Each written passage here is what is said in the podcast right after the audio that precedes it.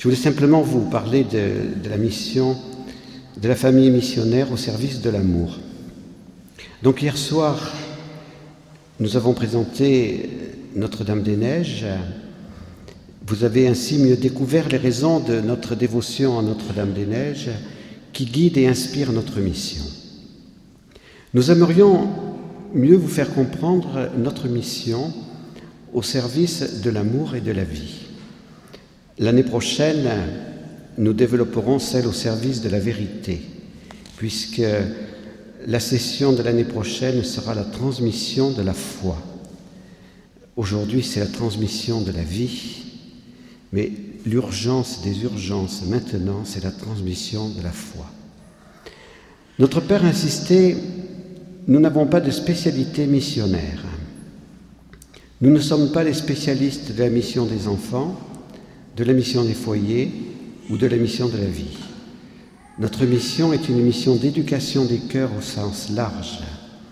Elle peut et doit se réaliser en diverses formes d'apostolat. Et surtout, nous ne sommes pas seulement en mission lorsque nous accomplissions une activité missionnaire, nous sommes en mission à chaque instant de notre vie d'apôtre de l'amour. Et même lorsque on va prendre un repas dans un petit snack bar, on peut être en mission. Notre participation à la mission au service de l'amour par l'éducation des cœurs. Le Père et Mère Marie-Augusta avaient cette conviction. Le cœur du Christ est la source et le modèle de l'éducation de tous les cœurs humains. L'éducation des cœurs à la ressemblance des cœurs de Jésus et de Marie consiste à aider les hommes et les femmes à passer de l'image du premier Adam à celle du nouvel Adam. L'éducation des cœurs est une œuvre qui dure toute une vie humaine et qui concerne toutes les personnes humaines. Créées à l'image et à la ressemblance de Dieu, et toutes sont appelées à développer leur cœur à la ressemblance des cœurs de Jésus et de Marie. Aucun être humain, même très défiguré par le péché, ne doit en être exclu. L'humanité qui est entrée dans le troisième millénaire s'est beaucoup développée techniquement, mais s'est aussi beaucoup affaiblie moralement. Les liens entre les hommes et les femmes sont de plus en plus fragiles et instables. Le soi-disant amour libre a multiplié les cohabitations fragiles et provisoires. On peut vraiment parler, comme je le disais hier soir, du combat olympique de la pureté. Garder sa virginité pour le Christ pourrait bien être l'équivalent du martyr. Nos pères et mères avaient la conviction que les apôtres de l'amour ont reçu de Dieu le charisme et la mission d'éduquer à l'amour complet, humain et divin. Cette éducation doit épanouir les cœurs, provoquer la justice civile et sociale, obtenir que soient soutenus tous les pauvres, tous les malheureux, tous ceux qui souffrent, et ainsi aboutir à la civilisation de l'amour. Le Père nous a témoigné de sa ferme conviction, puisée dans sa foi, que la nature actuelle de l'homme ne lui enlève pas la possibilité et la grâce, de par le secours divin, de réaliser une vie d'amour pur, plus belle encore, dans la domination de la chair, comme l'on aime au ciel, comme le Père nous aime, comme Jésus nous aime, avec son cœur humain, pour réaliser une unité profonde entre lui, Dieu et nous, ces pauvres créatures. Le grand désir des apôtres de l'amour qu'ont été nos pères et mères était d'aller avec Jésus à la conquête de l'amour, avec cette conviction, l'apostolat de l'amour est irrésistible.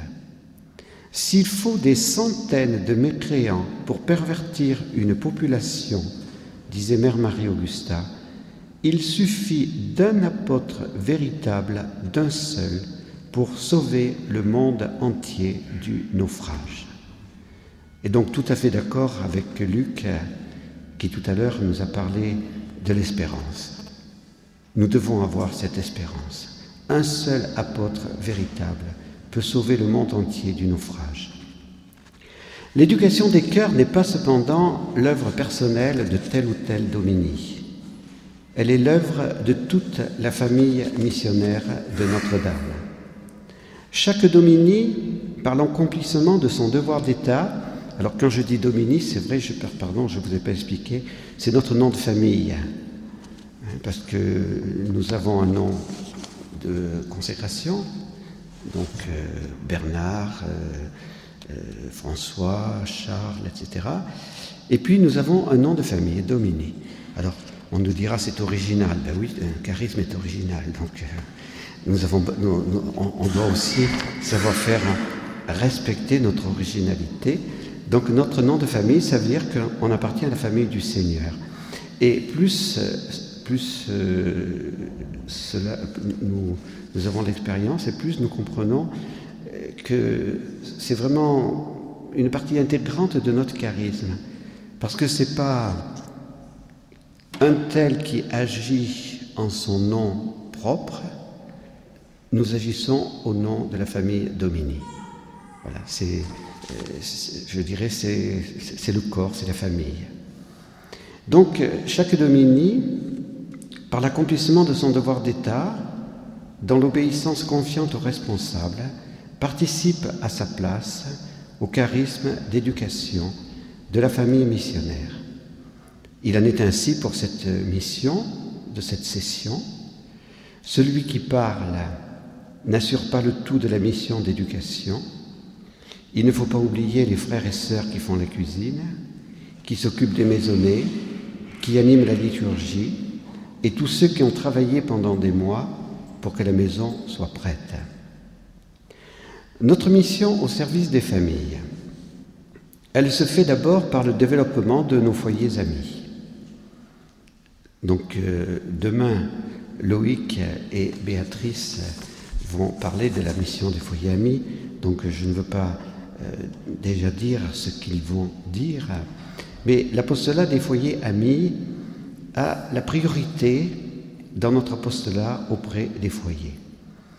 Leur développement est beaucoup plus important que celui des cordées de foyer. Pourquoi? Parce que les foyers amis ont un engagement avec la communauté et euh, le Père, euh, euh, fidèlement, on peut dire à ce que Mère Marie-Augusta a aussi approfondi, eh bien, le Père a bien compris que dans ce charisme qui est un don gratuit de Dieu, était compris une communauté pour des religieux frères et sœurs et aussi une spiritualité qui, qui, serait vécue par des foyers amis qui vivent totalement leur vie autonome mais qui ont un engagement avec la communauté et qui partagent notre spiritualité et qui vivent aussi, qui partagent notre mission. Donc les foyers amis ont une mission importante pour le service de la famille.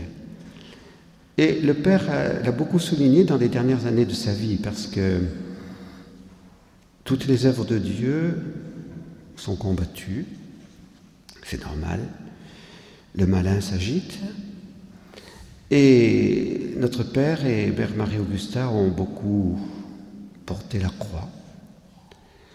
Euh, la croix même a été très lourde, puisque quand le Père, euh, quand Mère Marie-Augusta est morte le jeudi saint 1963, c'était l'échec humain.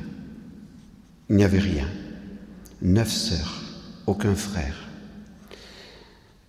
Consolation du Père, euh, pendant neuf, on peut dire, euh, pendant des années, il n'en a pas eu. Et Mère Madeleine a fait appel au Padre Pio une, année où le Père était lui-même proche de la mort pour dire euh, où allons-nous? Et le Padre Pio a fait cette réponse il faut que le Père d'Orne soit comme moi sur la croix. Voilà, la croix. Donc c'est la croix qui nous permet aujourd'hui de, de féconder cette mission. Et donc, jusqu'en l'an 2000, les foyers amis n'étaient pas nés. Pourtant, il avait écrit 20 ans avant, 25 ans avant, on peut dire toute, euh, toute la règle de vie de ces foyers amis. Mais il a fallu attendre l'an 2000. Et bon, j'ai été un peu euh, un instrument, hein. il en faut toujours un. Et en 2000, il y avait l'un ou l'autre qui me disait, mais il n'y a pas quelque chose de prévu pour les familles? Ah, Je disais, si, il y a bien quelque chose de prévu, mais pour le moment encore, ça n'a pas pu se réaliser. Et puis je disais au père quand même, ça serait bien qu'on puisse commencer, Père, parce que euh, je voulais que ça commence avant sa mort. C'est le fondateur. Et donc, euh, les foyers amis, on peut dire, n'ont commencé qu'en 2003. 2000, on a commencé à réfléchir un petit peu. Hein. Donc, vous voyez, 2003, on est en 2009, ça fait que six ans. Et donc, euh, le Père, dans les derniers mois de sa vie, il avait cette conviction, parce que ce n'était pas son œuvre, c'est pour ça qu'il parlait avec cette conviction, c'était l'œuvre de Dieu. Et il disait, ces foyers amis auront une grande importance pour la famille dans l'Église universelle. Parce que ce charisme que nous avons n'est pas pour nous, il ne nous appartient pas. Ce qui nous appartient, c'est de le transmettre fidèlement et de le développer. Et donc la mission des foyers amis, Loïc et Béatrice le rediront demain, c'est tout simplement d'imiter la vie de la Sainte Famille. Alors vous direz, imiter la vie de la Sainte Famille, c'est pas ce que vous allez dire demain. eh bien,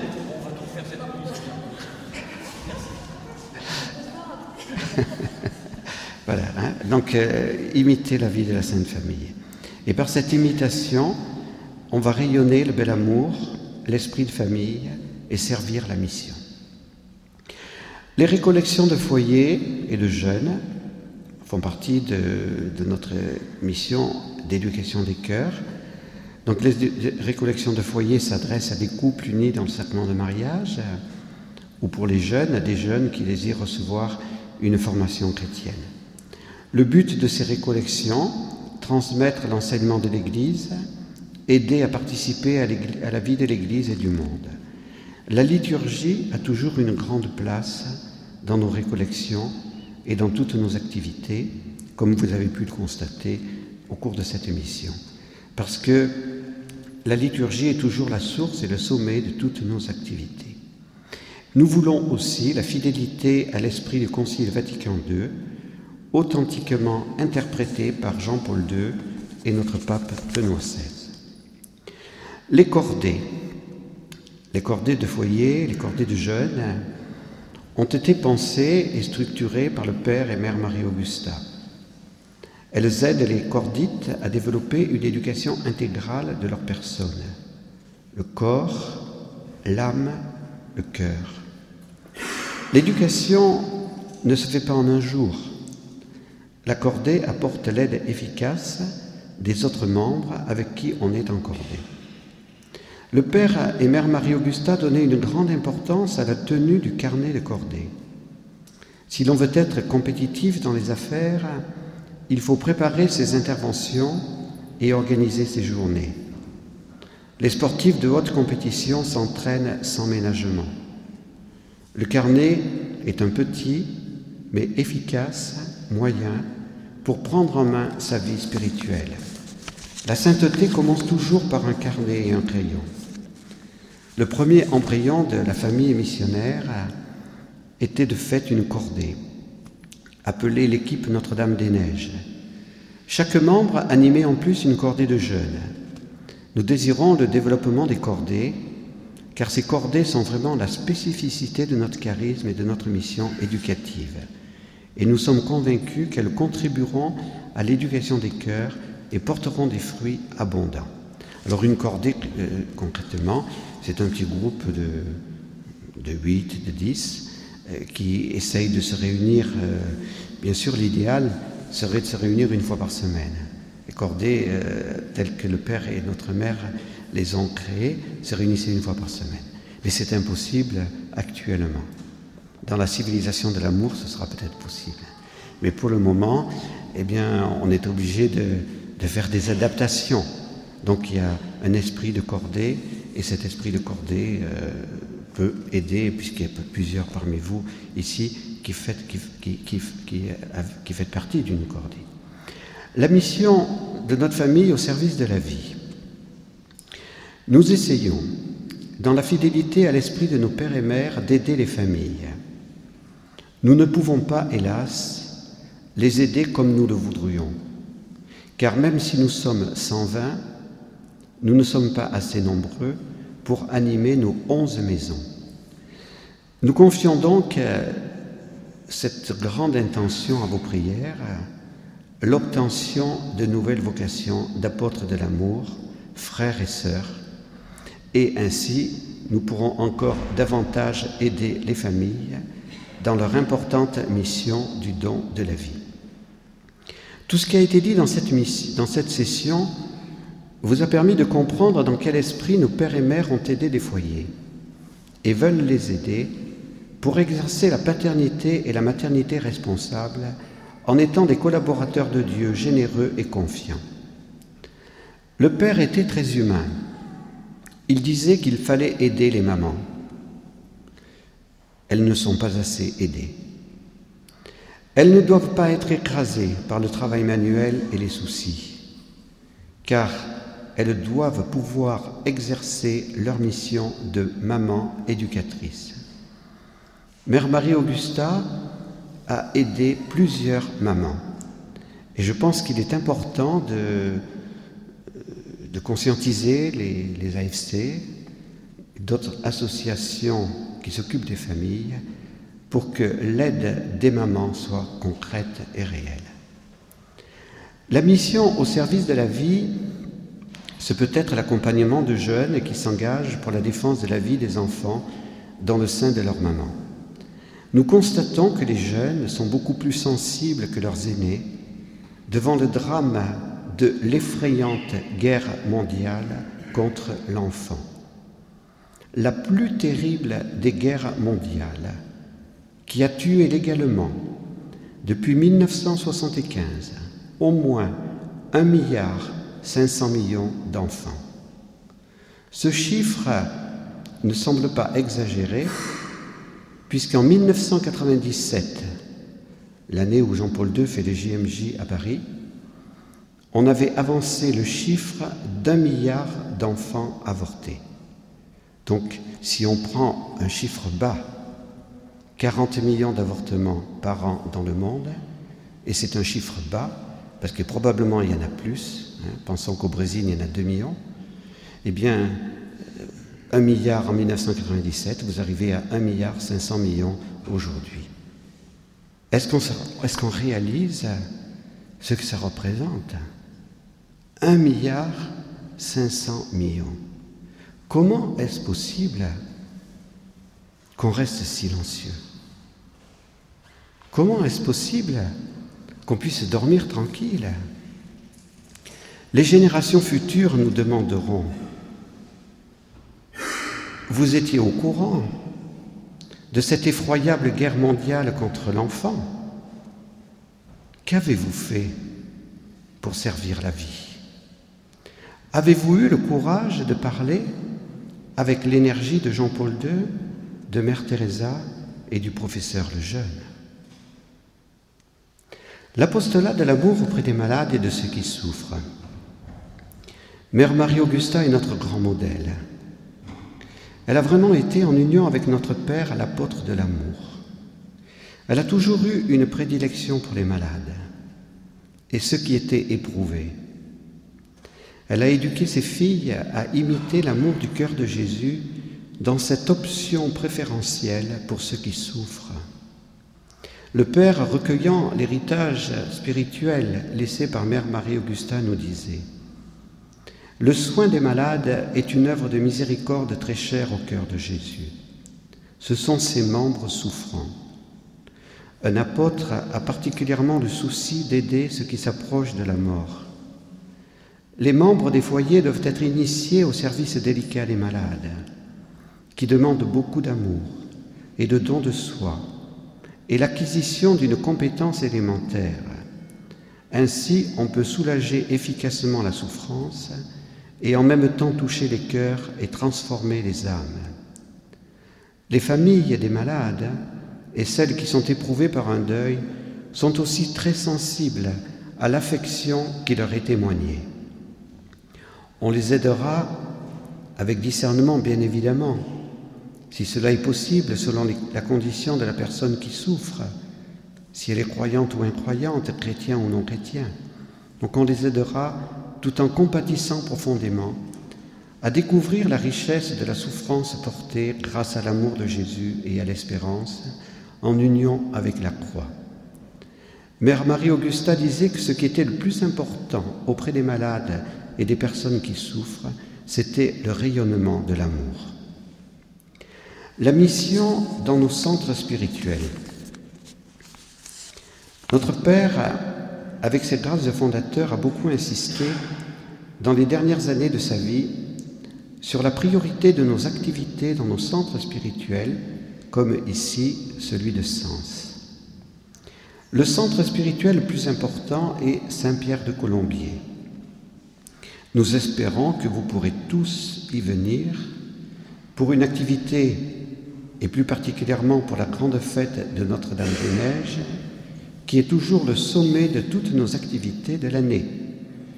Cette année, comme je l'ai dit hier soir, cette fête se célébrera le samedi 12 décembre et des cars partent au départ de tous nos foyers.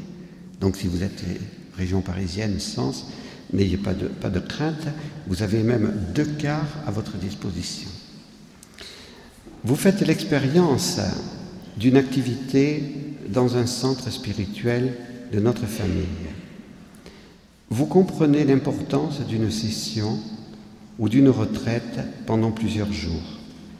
Vous avez ainsi plus de temps pour prier et réfléchir.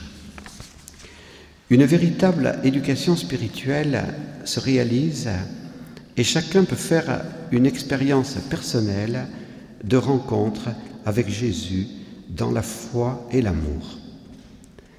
Je vais conclure. Les membres de notre dernier chapitre, qui s'est déroulé neuf mois après le décès de notre Père fondateur, donc il est mort un an jour pour jour après Jean-Paul II, le 2 avril donc 2005. 2 avril 2006, pardon. Jean-Paul II, c'était le 2 avril 2005 et notre fondateur, c'était le 2 avril 2006. Et comme euh, vous, venez de le dire, euh, pour euh, votre petit Christophe, qui est mort le 13 octobre, eh bien, les dates n'arrivent pas par hasard. Pour nous, il y a un plan de Dieu, providence. Notre Père a été très uni à la souffrance de Jean-Paul II et il a vraiment vécu l'évangile de la souffrance en grande communion avec lui, sans que Jean-Paul II le sache, mais il offrait tout avec lui et il offrait tout pour l'Église.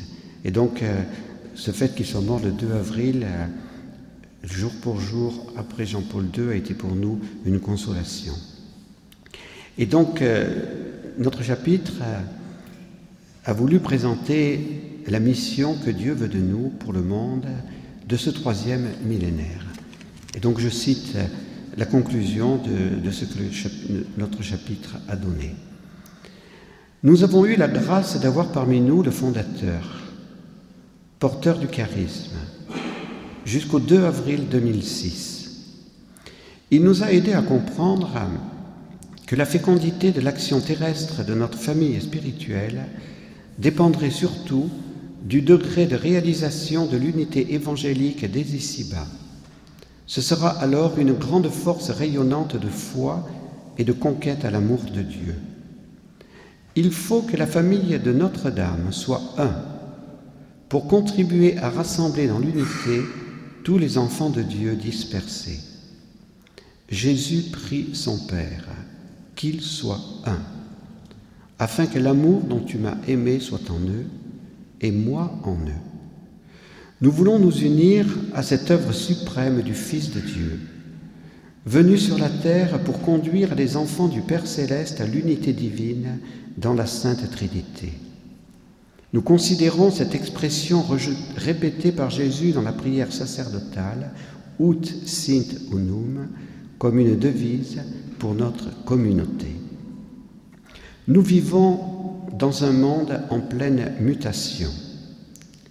Nous désirons collaborer avec la famille des consacrés de France et du monde et avec toutes les autres composantes de l'Église pour participer à l'évangélisation de la mondialisation. Nous ne prétendons pas avoir de réponse toute faite devant la complexité des nouveaux problèmes de notre monde. Nous sommes conscients que l'évangélisation demande la collaboration de tous et qu'aucune communauté ne se suffit à elle-même. Nous avons la conviction cependant que notre contribution apostolique se fera d'abord et avant tout par notre fidélité à notre charisme religieux et par notre ouverture aux hommes de notre temps. La vie et la mission de Jean-Paul II demeurent des modèles pour tous. La vie et la mission de nos pères et mères demeurent nos modèles d'apôtres de l'amour. Les réalités du monde risquent, bien, risquent d'être bien différentes dans les années qui vont venir et qui ne ressembleront pas aux années de la guerre froide, ni aux années du libéralisme, ni aux années du terrorisme. Nous devrons être fidèles à la vérité révélée tout en étant ouverts aux hommes de notre temps en leur révélant l'amour miséricordieux du Christ.